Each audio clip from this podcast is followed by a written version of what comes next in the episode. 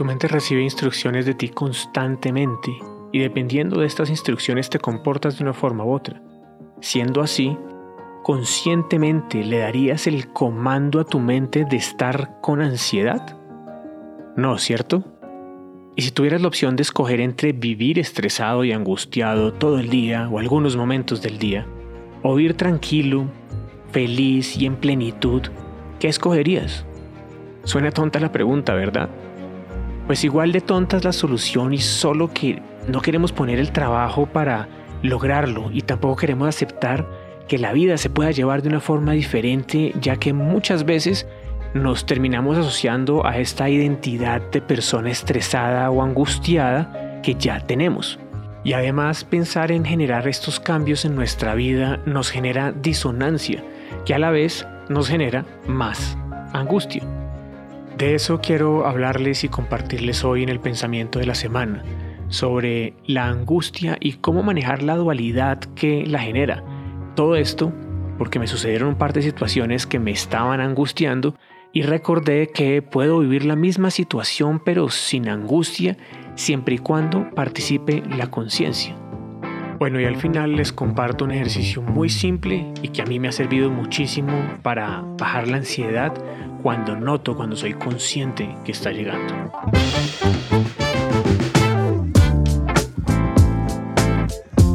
¿Qué dicen parceros y parceras? Estamos llegando al final de otra semana más.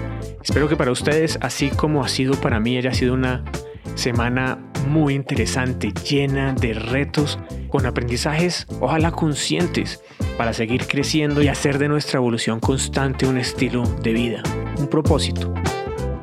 Bienvenidos y bienvenidas a este podcast semanal, ya casi hoy en día quincenal donde les comparto, a partir de mis reflexiones y experiencias en la semana, algunos aprendizajes que pueden mejorar nuestra vida, darle más sentido tal vez y encontrar equilibrio entre nuestra vida personal, profesional y espiritual.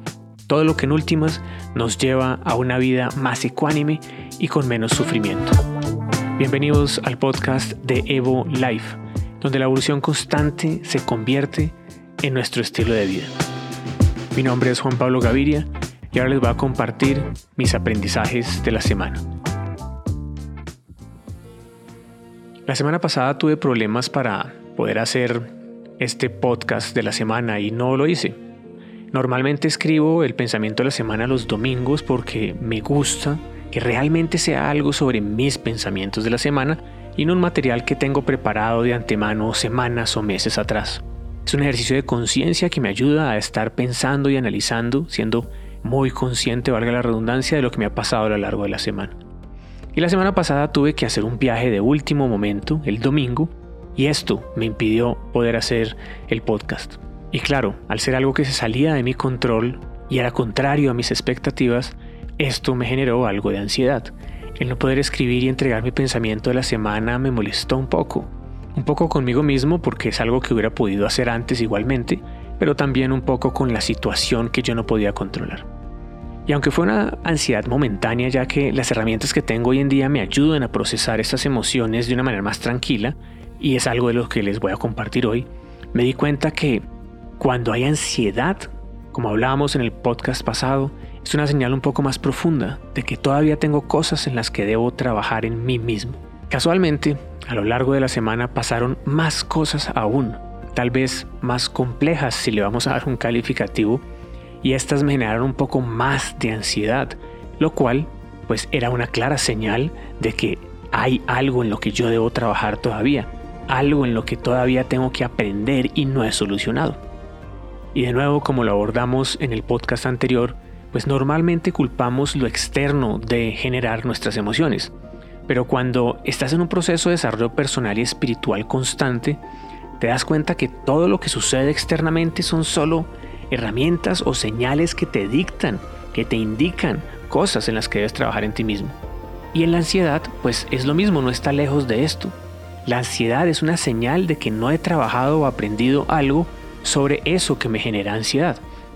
Algo que tal vez no he entendido de la vida misma todavía. Y la gran pregunta en estas situaciones de ansiedad, en mi caso específicamente, es ¿qué tengo que aprender de todo esto? Yo ya sé que si genero expectativas muy fuertes sobre cómo deben ser las cosas Y si las cosas no salen como yo quiero, eso me va a generar una incomodidad. Pero lo que tal vez me hace falta trabajar, o más bien es recordar y poner en práctica, sobre todo recordar y ponerlo en práctica en el instante presente en que suceden esas cosas, es que lo que sucede en mi cerebro es 100% mi responsabilidad y a veces lo olvido y termino culpando a lo externo. Debemos poder entender esto y para eso hay que repetir esta clase mil veces. Entender que todo lo que nos sucede es producto de nosotros mismos. Y si eso es así, pues entonces tenemos la posibilidad de escoger cómo nos vamos a sentir. Y si hay conciencia de este proceso, cuando no lo logro y me estreso o me angustio o me da ansiedad, el proceso de autoobservación me lleva a notar que lo que está mal, lo que me causa angustia, no es más que mis propios pensamientos sobre lo que me sucede. Las expectativas que tengo de cómo debe suceder, los miedos a que no suceda como yo quiero. Eso es la parte más básica del manejo del ser humano y es claramente algo que no nos enseñan y por lo tanto hoy en día debemos aprender nosotros mismos en el camino. Y tener estos momentos de conciencia semanal, de pensamiento de la semana, en mi caso, me ayudan a estar recordándolo constantemente y tal vez que yo lo recuerde a ustedes también les puede servir. Piensen en lo siguiente, cuando uno se siente muy bien con uno mismo, pues de forma natural hace cosas bonitas y hermosas y felices para con otros. Y cuando uno se siente terrible con uno mismo, pues puede llegar a hacer cosas horribles a otras personas, ya sea que les habla mal, los trata mal. Y bueno, esto funciona cuando tenemos pensamientos sobre otras personas o cuando tratamos con otras personas o cuando tratamos animales o cosas o diferentes situaciones. Entonces, ¿queremos tener conciencia propia de uno mismo, de su cuerpo, de su mente, de sus emociones, para estar bien con nosotros mismos la mayor cantidad de tiempo posible? porque eso es lo que va a hacer que podamos crecer o recordar lo que somos y por eso estar más tranquilos con quien somos. Todo esto me ha llevado a ser consciente de pensar dos veces cuando voy a decir algo que me preocupa. Por ejemplo, decirle a una persona, oiga, es que me preocupa tal cosa.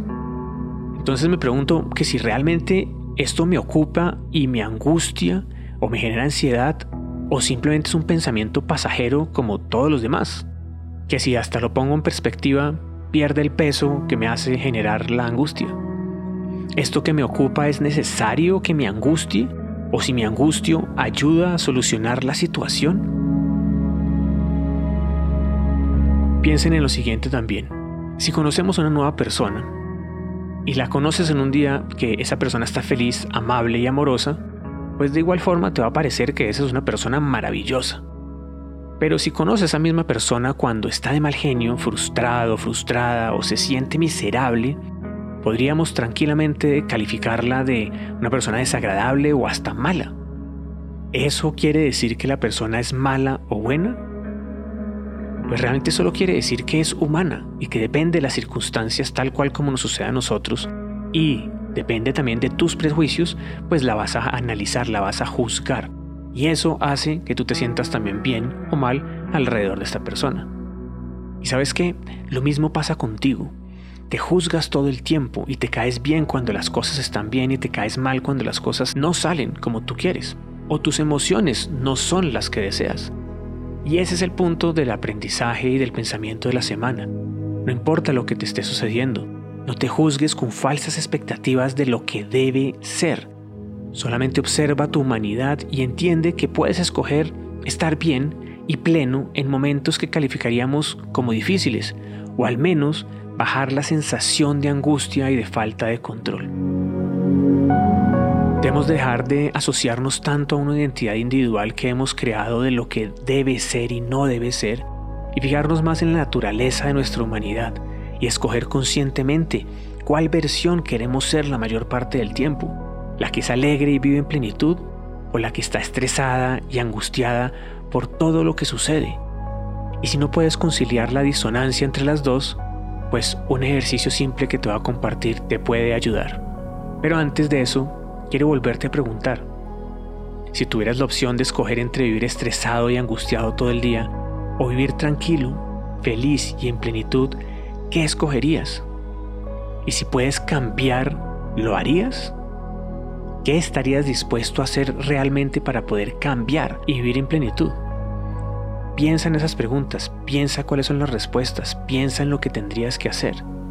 Y no olvidemos que ser humano somos todos, pero la identidad de que somos diferentes es la que nos divide en que tú eres mujer y yo soy hombre, que yo tengo una religión y tú otra, que yo soy de este país y tú de otro, que mi ideología política es esta y la tuya otra. Y eso nos lleva a pensar que somos diferentes y a dividirnos basados en nuestra ideología y prejuicios. Y eso nos lleva también a vivir aún más en angustia, esa disonancia en creer que somos diferentes. Y la angustia no es más que lo mismo, una división mental que te dice qué está bien y qué está mal. Así que si te sientes angustiado o angustiada, solo observa qué te causa la angustia. No la culpes, observa y determina qué puedes aprender de esto en una próxima ocasión y de esa forma poder estar más tranquilo. Pero bueno, ahora sí el ejercicio. Este ejercicio me sirve muchísimo y la verdad es muy, muy simple. Es un primer paso muy sencillo para bajar la ansiedad y generar un balance entre tu expectativa no cumplida y lo que quieres que deba suceder. Puedes hacer esto con los ojos cerrados o con los ojos abiertos, no importa. Pero piensa en que cierra los ojos, hazlo en este momento, cierra los ojos. Sonríes y te pones en posición de gratitud, es decir, juntas la mano derecha con la mano izquierda, aún mejor si Llevas tus manos a la altura del corazón como si fueras a rezar, pero con la atención plena de estar en gratitud, agradecido por ser consciente de lo que vives y del posible aprendizaje que vas a tener y que te va a llevar a ser mejor ser humano. Y verás cómo comienza a bajar tu ansiedad. Mientras lo haces, mira o piensa en algo que te agrada, por lo cual agradeces. Puede ser el sol, Puede ser un animal, puede ser un árbol que se mece con el viento, puede ser una persona que amas o lo que tú quieras. Y mantienes una sonrisa consciente y las manos equilibradas en gratitud y verás cómo esto te va a ayudar muchísimo. Un minuto, dos minutos, cinco minutos será suficiente. Recuerda que el conflicto que causa la angustia es que hay dos dimensiones dentro de ti que están en pelea o en disonancia y por esto tu propia fisiología y psicología no están recibiendo instrucciones de tu mente consciente, sino de tu mente subconsciente. Y al hacer este ejercicio estás siendo consciente de las instrucciones que le estás dando a tu cuerpo y a tu mente. Al unir las manos generas un balance entre la izquierda y la derecha, la energía femenina y la energía masculina el hemisferio izquierdo y derecho de tu cerebro y lo que haces es generar una unión de estas dos dimensiones y por lo tanto generas un balance en tu cuerpo desde la conciencia. Y al agradecer y respirar y sonreír y observar con amor el mundo que te rodea, ayudas a tu mente a entrar en un patrón de ondas cerebrales con una frecuencia un poco más lenta. Y esto también ayuda a calmarte y te da las herramientas para poder observar con más ecuanimidad lo que está sucediendo. Ya en mayor calma podrás evaluar lo que te ha sucedido y qué puedes aprender de todo esto para que la próxima vez seas más consciente de lo que sucede en tu cuerpo y en tu mente y así puedas enviar las instrucciones correctas para sentirte pleno en vez de angustiado. Así afuera esté pasando una tormenta. Si te ha gustado este mensaje y le encuentras algo de valor, por favor no olvides compartirlo con otros para que seamos más personas las que estamos conectados con este estilo de vida, de querer crecer y ser mejores seres humanos todos los días, así sea un poquitico, pero que por lo menos sea en constante movimiento, en constante evolución. Y también te invito a calificar el podcast en la plataforma de tu preferencia y a unirte a nuestro boletín de noticias, ya sea por Telegram, por WhatsApp o por correo electrónico para que no te pierdas de ningún contenido tan pronto lo subamos a las diferentes plataformas. Te mando un abrazo muy grande, muy cariñoso, muy especial, con mucho amor y como siempre nos vemos en la próxima. Chao, chao.